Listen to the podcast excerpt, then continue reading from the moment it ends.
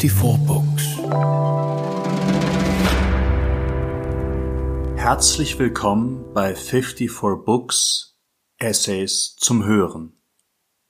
Heute mit dem biografischen Essay von Magda Birkmann über die kanadisch-amerikanische Schriftstellerin Mary MacLane, die zu Beginn des 20. Jahrhunderts mit ihrem autobiografischen Buch Ich erwarte die Ankunft des Teufels in der Prüderie der US-amerikanischen Gesellschaft für Aufsehen sorgte und vor allem Mädchen im Teenageralter und junge Frauen zur Begeisterung trieb. Der Essay erschien am 25. März 2020. Wortgewaltige Sehnsucht Mary MacLanes Ich erwarte die Ankunft des Teufels von Magda Birkmann gelesen von Berit Glanz. Das Manuskript einer gänzlich unbekannten Autorin findet innerhalb von nur einer Woche einen Verlag, wird lektoriert und gedruckt und dann im ersten Monat nach Erscheinen rund 80.000 Mal verkauft. Das hört sich an wie der unerfüllte Wunschtraum zahlreicher Hildesheimer SchreibschülerInnen. Im Amerika des beginnenden 20. Jahrhunderts jedoch wurde dieser Traum Wirklichkeit und machte eine junge Frau aus der Bergbaustadt Butte im Bundesstaat Montana quasi über Nacht zum Star. Nun ist ihr Buch nach über 100 Jahren von der Schriftstellerin Anne Cotton erstmals ins Deutsche übersetzt worden. Zitat Anfang. Ich, 19 Jahre alt und im weiblichen Geschlecht geboren, werde jetzt, so vollständig und ehrlich wie ich kann, eine Darstellung von mir selbst verfassen. Mary MacLane, die in der Welt nicht ihresgleichen kennt. Davon bin ich überzeugt, denn ich bin ungewöhnlich. Ich bin ausgesprochen originell, von Geburt an und in meiner Entwicklung. Ich habe eine ganz ungewöhnliche Lebensintensität in mir. Ich kann fühlen. Ich habe eine wunderbare Fähigkeit zu Elend und zu Glück. Ich bin gedanklich offen. Ich bin ein Genie. Zitat Ende. Mit diesen mehr als selbstbewussten Worten beginnt die 19-jährige Highschool-Absolventin Mary McLean im Januar 1901 die Arbeit an ihrem ersten literarischen Projekt, zu dem sie durch die Lektüre des Tagebuchs der jungen russischen Malerin Marie Bashkirtsev inspiriert wurde. Doch im Gegensatz zu der jungen Künstlerin soll McLeans Tagebuch ihr nicht erst den Ruhm nach ihrem Tod sichern. Die junge Frau will jetzt berühmt werden. Mary McLean 1881 in Winnipeg in Kanada als Tochter eines Regierungsbeamten geboren, wächst zunächst in Wohlstand in einem großen Haus mit Bediensteten auf. Als Vierjährige zieht sie mit ihrer Familie nach Minnesota, wo der Vater einige Jahre später stirbt. Die Mutter heiratet bald erneut und die Familie folgt dem Stiefvater in die Bergbau Boomtown Butte in Montana. McLean wird zur unersättlichen Leserin. Zwei Jahre lang bringt sie die Schülerzeitung der Butte High School heraus. Bei ihrem Abschluss 1899 hat sie unter anderem gute Kenntnisse in Latein, Griechisch und Französisch erworben, aber keine echten Freundschaften geschlossen. Im Butte fühlt sie sich unverstanden und eingeengt. Sie träumt vom Besuch der Stanford University, vom Aufbruch in die weite Welt außerhalb Montanas. Doch kurz vor der geplanten Abreise nach Stanford eröffnet der Stiefvater, dass er all das Geld, das für den Universitätsbesuch vorgesehen war, verspielt hat. Mary McLean hat weder das geringste Interesse an einer Ehe, noch verfügt sie über eine berufliche Ausbildung oder die nötigen finanziellen Mittel, um das Elternhaus zu verlassen. Daher sieht sie nur einen Ausweg. Ihr Buch soll ihr den Ausbruch aus den unerträglich gewordenen Verhältnissen ermöglichen. Die nächsten drei Monate verbringt sie mit der Niederschrift eines Textes, der bald darauf LeserInnen wie KritikerInnen im ganzen Land in großen Aufruhr versetzen wird. Das fertige Manuskript schickt sie sofort an einen Verleger in Chicago. Der ist allerdings auf evangelikale Literatur spezialisiert und kann den Text mit dem provokanten Titel I Await the Devil's Coming unmöglich veröffentlichen. Das gewaltige Potenzial von Macleans Erstlingswerk erkennt er trotzdem. Er sieht darin the most astounding and revealing piece of realism I had ever read und reicht das Manuskript an die KollegInnen von Herbert S. Stone und Co. weiter. Dort wird schnell klar, man hat es mit einer literarischen Sensation zu tun. Im April 1902 erscheint das Buch unter dem weniger anstößigen Titel The Story of Mary MacLane und übersteigt noch alle Hoffnung von Verlag und Autorin. Zu einer Zeit, in der jungen Mädchen von der Gesellschaft keine Ambitionen, keine Sinnlichkeit und schon gar keine selbstbestimmte Sexualität zugestanden werden, erklärt sich Mary MacLane selbst zum Genie und macht die Erkundung ihrer eigenen Persönlichkeit auf eine bis dahin unbekannte Weise zum Kunstwerk. Sie verspricht ihren LeserInnen schonungslose Offenheit und doch ist beinahe alles an ihrem Buch gezielte, kalkulierte Provokation. Zitat Anfang. O denken Sie keinen Augenblick, dass diese Untersuchung meiner Gefühle nicht vollkommen aufrichtig und echt ist, noch, dass ich sie nicht alle, mehr als ich in Worte fassen kann, gefühlt habe. Es sind meine Tränen, das Blut meines Lebens. Aber in meinem Leben, in meiner Persönlichkeit gibt es eine Essenz von Falschheit und Unehrlichkeit. Zitat Ende. Maclean, die sich selbst mit Byron und Napoleon vergleicht, nimmt in diesem Buch keinerlei Rücksicht auf die Befindlichkeit ihrer LeserInnen. Sie berichtet von ihrer Faszination für den eigenen jugendlichen, wohlgeformten Körper, erhebt den Verzehr einer einzelnen Olive zur Kunstform, schildert freimütig ihre Liebe zu und ihr sexuelles Verlangen nach ihrer ehemaligen Lehrerin Fanny Corbin, das über eine einfache Schulmädchenschwärmerei weit hinausgeht. Selbst ihren eigenen Vorbildern gegenüber hält sie sich für überlegen. Über Marie Bashkirtsev, deren posthum veröffentlichtes Tagebuch erst wenige Jahre zuvor die Öffentlichkeit in Aufruhr versetzt hat und deren Fotografien die Wände von McLeans Zimmer zieren, urteilt sie, Zitat Anfang, denn obwohl sie bewundernswürdig und großartig war, durch und durch, war sie kein solches Genie wie ich. Sie hatte ihr eigenes Genie, es ist wahr, aber die Bashkirtsev mit ihrem sinnlichen Körper und ihrer anziehenden Persönlichkeit ist doch ein wenig gewöhnlich. Mein Genie, wenngleich schwach, ist selten und tief. Und es hat noch niemand ein ähnliches Genie gehabt und es wird auch nie jemand ein ähnliches haben. Zitat Ende. McLean ist um keinen Tabubruch verlegen, verschweigt ihre Abneigung gegenüber dem Konzept der heterosexuellen Ehe, genauso wie ihr angebliches Hobby des gelegentlichen Diebstahls. Und immer wieder bringt Mary McLean den Teufel ins Spiel. Zitat Anfang. Ich bin bereit und warte darauf, alles, was ich habe, dem Teufel zu übergeben, im Austausch gegen Glück. Ich bin so lang mit dem öden, öden Elend des Nichts gequält worden, meine gesamten 19 Jahre lang. Ich will glücklich sein. Oh, ich möchte glücklich sein. Zitat Ende. Wortgewaltig beschreibt sie ihre Sehnsucht nach dem Satan als einem Befreier, der sie nicht nur aus der intellektuellen Beschränktheit von Butte und aus der für sie vorgesehenen gesellschaftlichen Rolle, der sie sich auf keinen Fall beugen will, retten, sondern der auch ihre geheimsten sexuellen Wünsche erfüllen soll.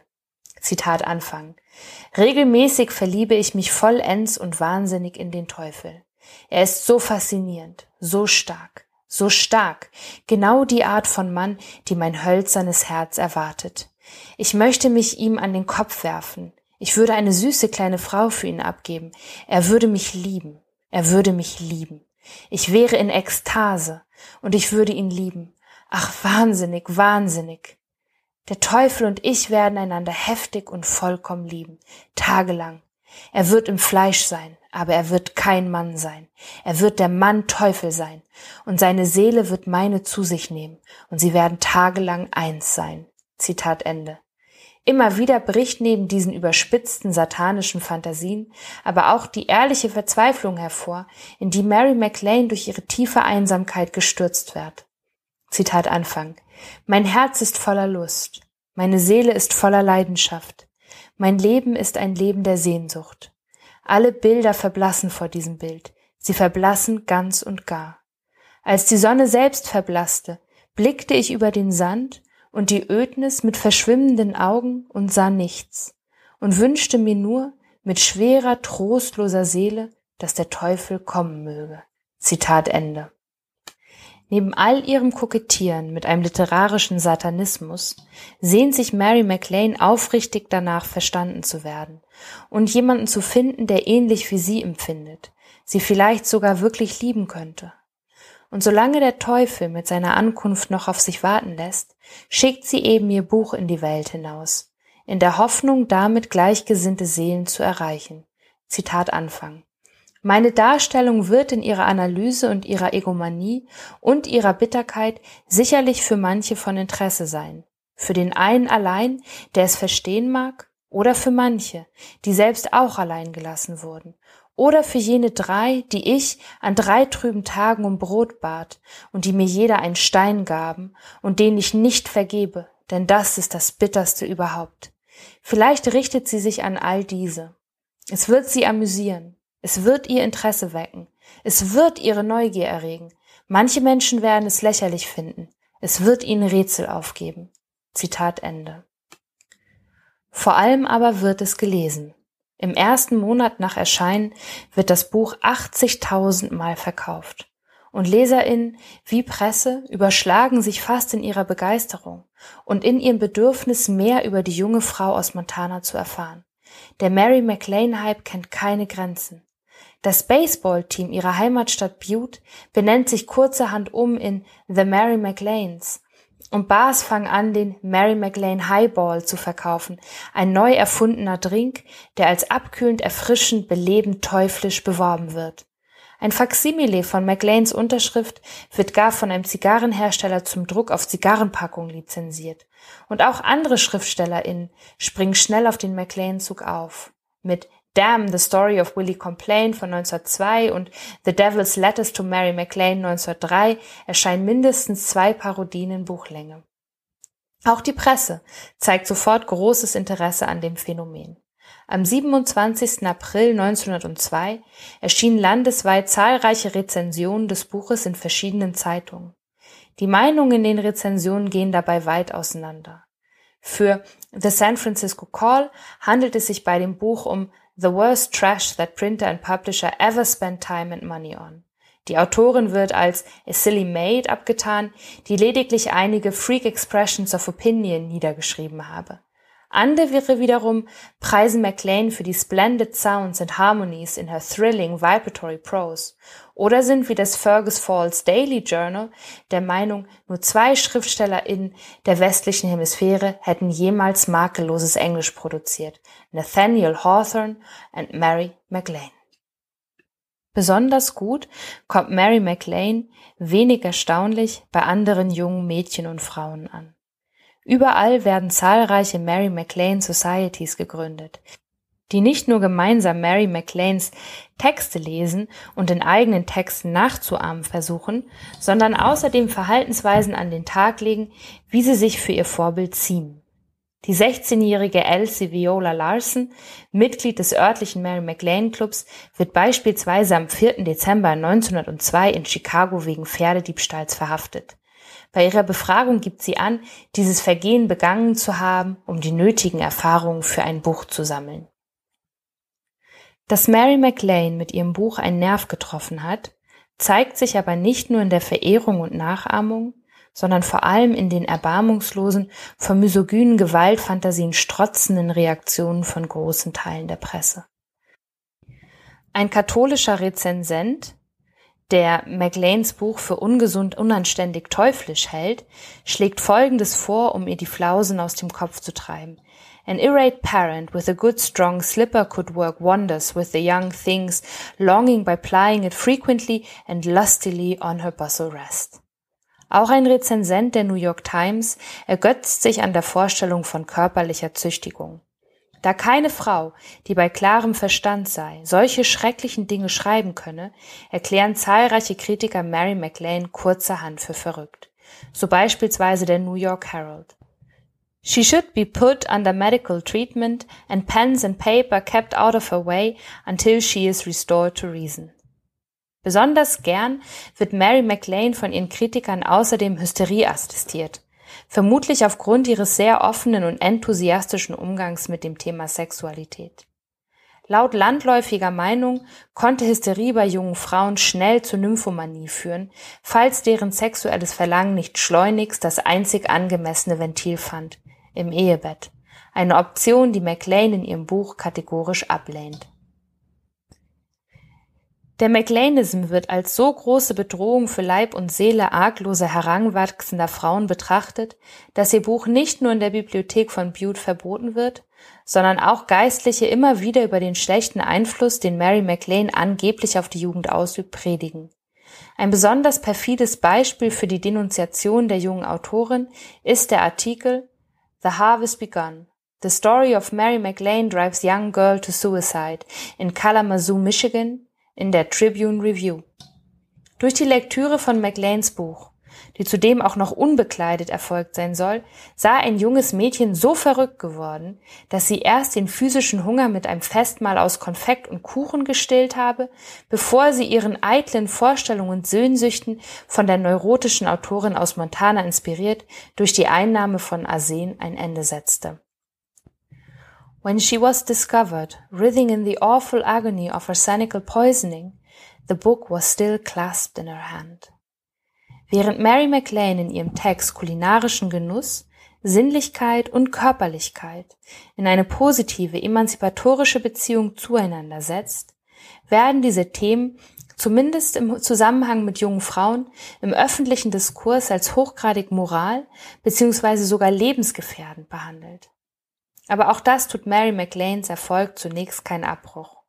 Das Buch hat ihr in den ersten Wochen bereits 17.000 Dollar an Tantiemen eingespielt. Ihr Plan ist also aufgegangen. Am 5. Juli 1902 steigt sie in einen Zug Richtung Ostküste und lässt ihre Heimatstadt Butte für die nächsten neun Jahre hinter sich. Ihre Reise wird zum großen Medienspektakel. JournalistInnen verfolgen sie auf Schritt und Tritt, um heiß begehrte Interviews mit ihr zu ergattern. Nach Zwischenstopps in Chicago, wo sie die Dichterin Harriet Monroe kennenlernt, die eine der großen unerwiderten Lieben ihres Lebens werden wird, und Boston, verschlägt es McLean endlich nach New York. Denn die Zeitung New York World hatte ihr ein Angebot gemacht. Für einige Wochen lebt sie nun also in Manhattan und verpackt ihre Beobachtungen über die Wall Street, Coney Island, die feine Gesellschaft von Newport und andere Orte in exzentrische Artikel, die von der Zeitung mit großem Aufwand vermarktet werden. Doch irgendwann wird auch Mary MacLane, die ihre öffentliche Rolle der verruchten Rebellin zunächst voller Enthusiasmus weitergespielt hat, die anhaltende Aufregung um ihre Person zu viel. Sobald ihre Arbeit für die New York World beendet ist, verlässt sie die Metropole und taucht in Massachusetts unter, wo sie sich der Arbeit an ihrem nächsten Buch widmet. Als diese schließlich im Sommer 1903 unter dem Titel My Friend Annabel Lee erscheint, stehen LeserInnen und KritikerInnen vor einem Rätsel. Das Buch hat wenig mit seinem Vorgänger gemein. Statt den bekannten Anrufungen des Teufels und grenzüberschreitenden Schilderungen ihres sexuellen und sonstigen Begehrens besteht das Buch größtenteils aus Dialogen zwischen der Erzählerin und einer kleinen japanischen Porzellanfigur, die auf einem Regalbrett thront und den Namen Annabel Lee trägt. Auch wenn sich das Buch aufgrund von MacLanes Bekanntheit recht passabel verkauft, wird es wegen seiner literarisch schwierigen Einordnung von der Presse im Großen und Ganzen als Enttäuschung betrachtet.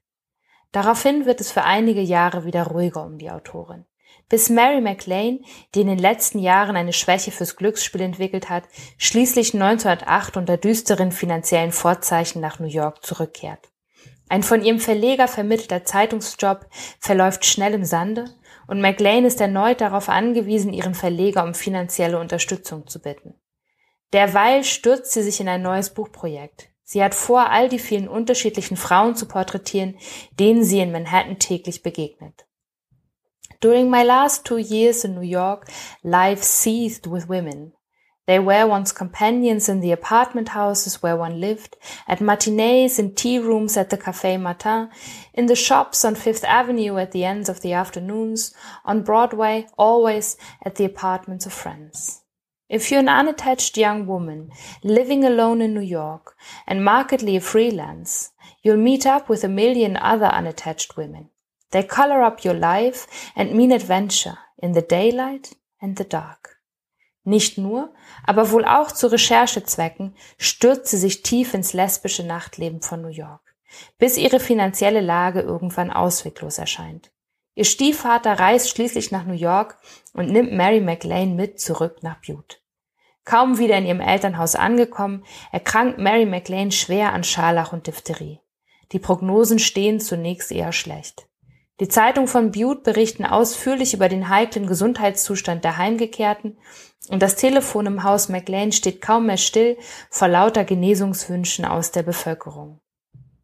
Sobald McLean nach sechs Wochen wieder einigermaßen auf den Beinen ist, verarbeitet sie ihre Krankheitserfahrung in einem Artikel für die Zeitung. Dieser Text bildet den Auftakt zu einer Reihe von Zeitungsessays, die zum Besten gehören, was McLean in ihrer schriftstellerischen Laufbahn verfasst hat. Darunter ihr berühmter Artikel Men Who Have Made Love to Me sowie zwei spektakuläre Texte über die Frauen in ihrem Leben, die vermutlich aus dem inzwischen verworfenen New Yorker Buchprojekt hervorgingen. Danach wird es wieder stiller um die Autorin, die 1912 mit der Niederschrift ihres dritten und letzten Buches beginnt. I, Mary MacLane.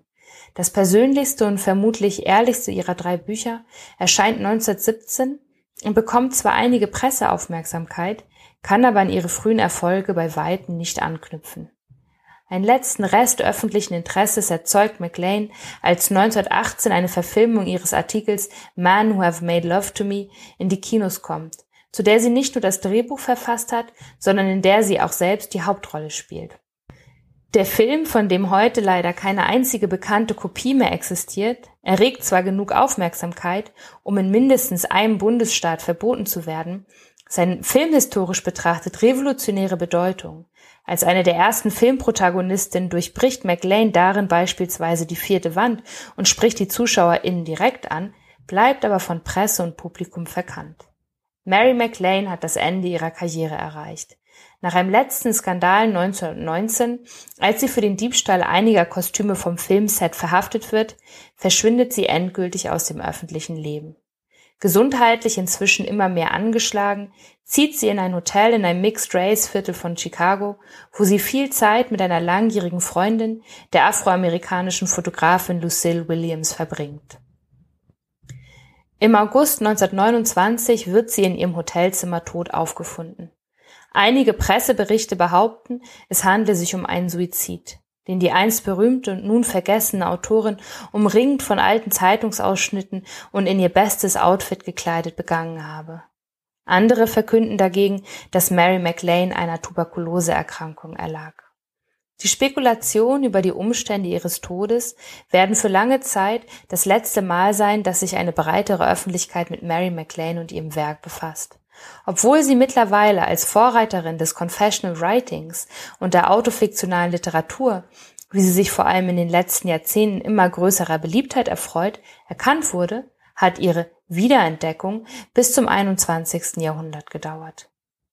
Then which is better, to be remembered and remembered shortly by the multitudes, or to be forgot by the multitudes and remembered long by the one or two, lässt Mary MacLane ihre Erzählerin in My Friend Annabel Lee fragen. It is incomparably better to be remembered long by the one or two, gibt sie sich selbst zur Antwort. Es bleibt zu hoffen, dass nun, da über 90 Jahre nach Mary MacLanes Tod ihr außergewöhnliches Debüt Ich erwarte die Ankunft des Teufels in der Übersetzung von Anne Cotton nun endlich auch einem deutschsprachigen Lesepublikum zugänglich gemacht wurde, die Erinnerung an das selbsternannte Genie aus Butte, Montana, nicht nur in den Köpfen von ein oder zwei, sondern von einer Vielzahl von LeserInnen weiterleben wird. 54 Books